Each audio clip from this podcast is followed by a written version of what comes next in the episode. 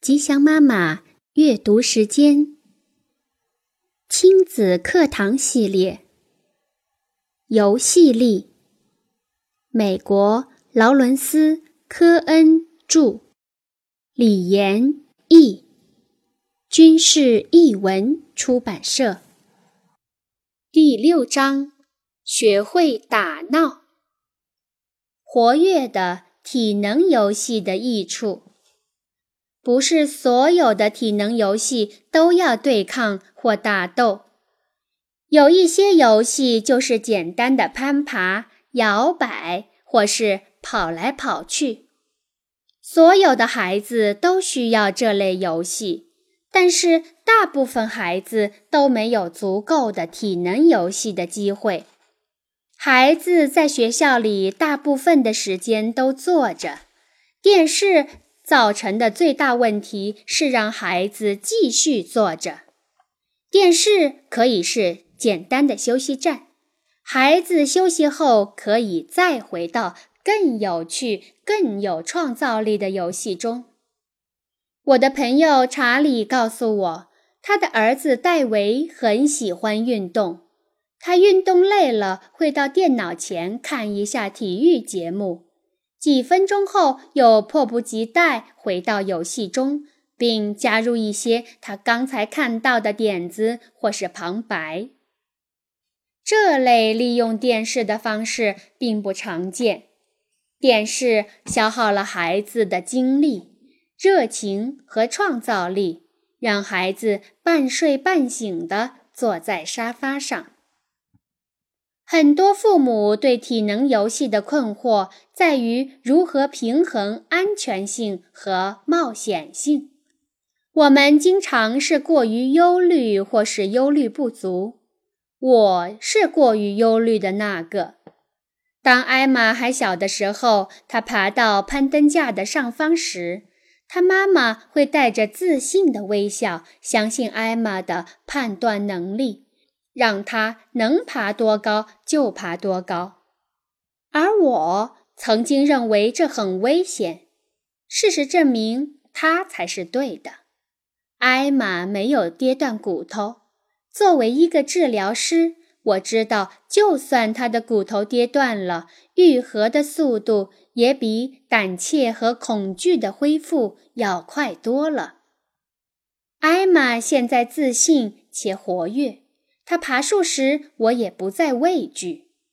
波兰著名的医生科尔恰克写道：“给孩子一堆沙子、树枝、锥子、钉子和木头，好过游戏器材和电兽玩具，即使这样可能有受伤的危险。把婴儿轻轻抛到空中。”或是让孩子参与有规则的运动，这些体能游戏对孩子的发展十分重要。他们是在用身体学习。大人多半宁愿坐着思考和讨论，而实际上通过游戏用身体解决教养问题，要比坐着谈论有效得多。这里我例举一些。体能游戏的益处：一、自我安慰，即使独处时也能安慰并帮助自己平静的能力，是婴儿时期的主要成就。虽然很多人在长大后仍有这方面的问题，有一种流行的观点，把孩子放在一边不管，让他自己哭。可以锻炼孩子的自我安慰能力。事实正好相反，孩子学习自我安慰的能力，首先需要来自大人的安慰，然后慢慢在心里内化这种被安慰后的舒适感觉，最终发展并形成自我安慰能力。当孩子无法平静，或是无法从低落情绪中振作起来，他们需要的是多多的拥抱。但通常的情况是，如果孩子无法乖一点，他们就也得不到拥抱。男孩尤其如此，因为他们不能安静地坐在那里，从而得到拥抱和安慰。此时，打闹游戏的作用就显现出来，因为好动的孩子可以获得运动中的拥抱，而不必非得静静地坐着才能得到拥抱。当孩子无法平静下来时，父母会更不愿意跟他们打闹，害怕这会使他们更无法安静下来。但这正是孩子所需要的。如果不能加速，你就不能学习如何减速。好动的孩子如果没有机会玩打闹游戏，那么他们一有机会就会撒野。打闹对抗的游戏可以帮助父母和孩子双方都学会如何放松下来。我常做的一件事是教孩子如何通过深呼吸来放松。深呼吸有不同方式，我所教的是用鼻子吸气，然后慢慢吐出，让吐气的时间比吸气的时间长两倍，这样下次的呼吸可以更深。这样的练习进行三四次。作用就会很大。注意不要让孩子换气的速度过快。和孩子一起做，两个人都可以放松。过家家也可以帮助无法自我安慰的孩子。孩子假装在娃娃生气时拥抱他，或是哄他睡觉。大人也可以假装那个烦躁的婴儿，或者示范如何进行安抚。男孩大多没有这种游戏的经验，难怪他们无法逐渐减速，只会高速运转，直到精力耗竭而停止。二，专注力。父母与老师在孩子无法专注时会觉得绝望，甚至会直接冲到药柜里去拿药。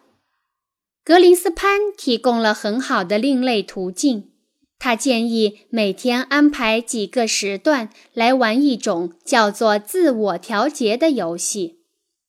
这个游戏的基本做法是让孩子跳、跑、摇。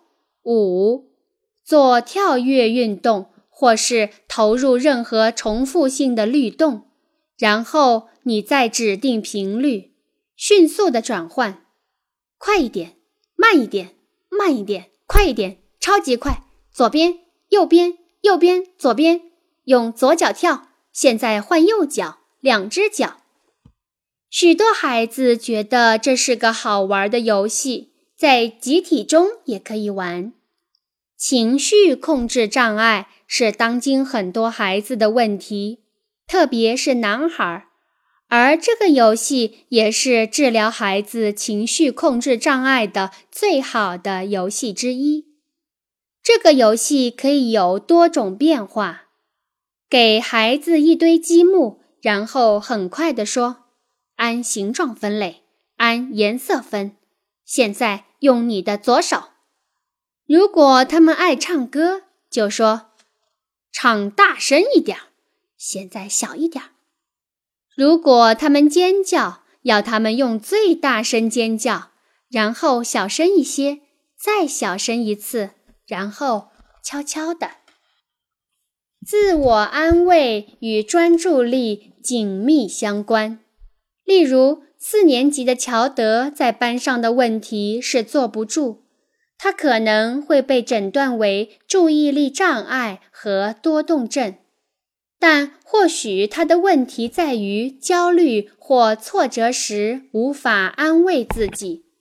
他错过了婴儿时期这个重要的发展，几年之后问题开始出现，因为无法降低焦虑。乔德坐立不安地踢旁边的同学，从而惹上麻烦。他需要的是建立连结的游戏。三、运动动作的计划及先后安排，有效的对行动做出整体规划，并计划好先做什么，后做什么。这对于有些孩子来说具有一定的困难，他们表现为。无法在早晨上学之前把该准备的事准备好，不记得作业的进度，或者不能对一个事项得出从头至尾的整体认识。通过体能游戏能够改善这个问题。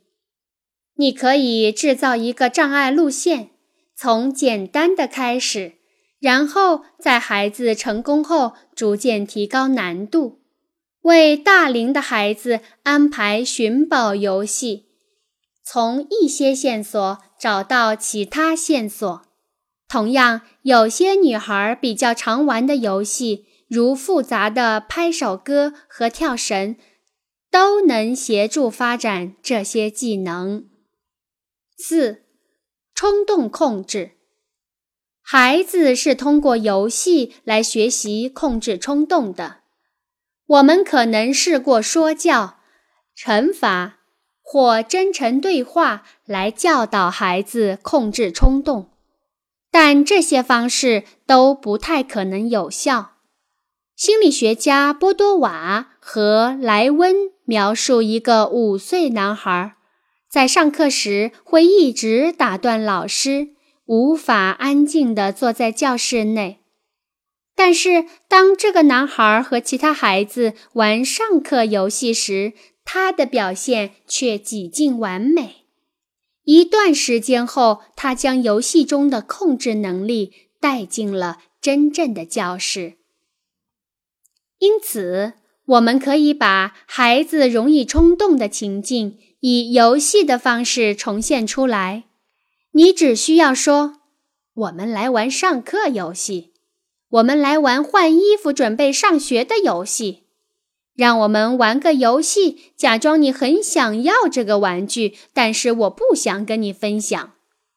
我们来玩过马路啊，小兔子差点被车撞到。找出一件在生活中孩子可能遇到困难的事，然后把它称作游戏。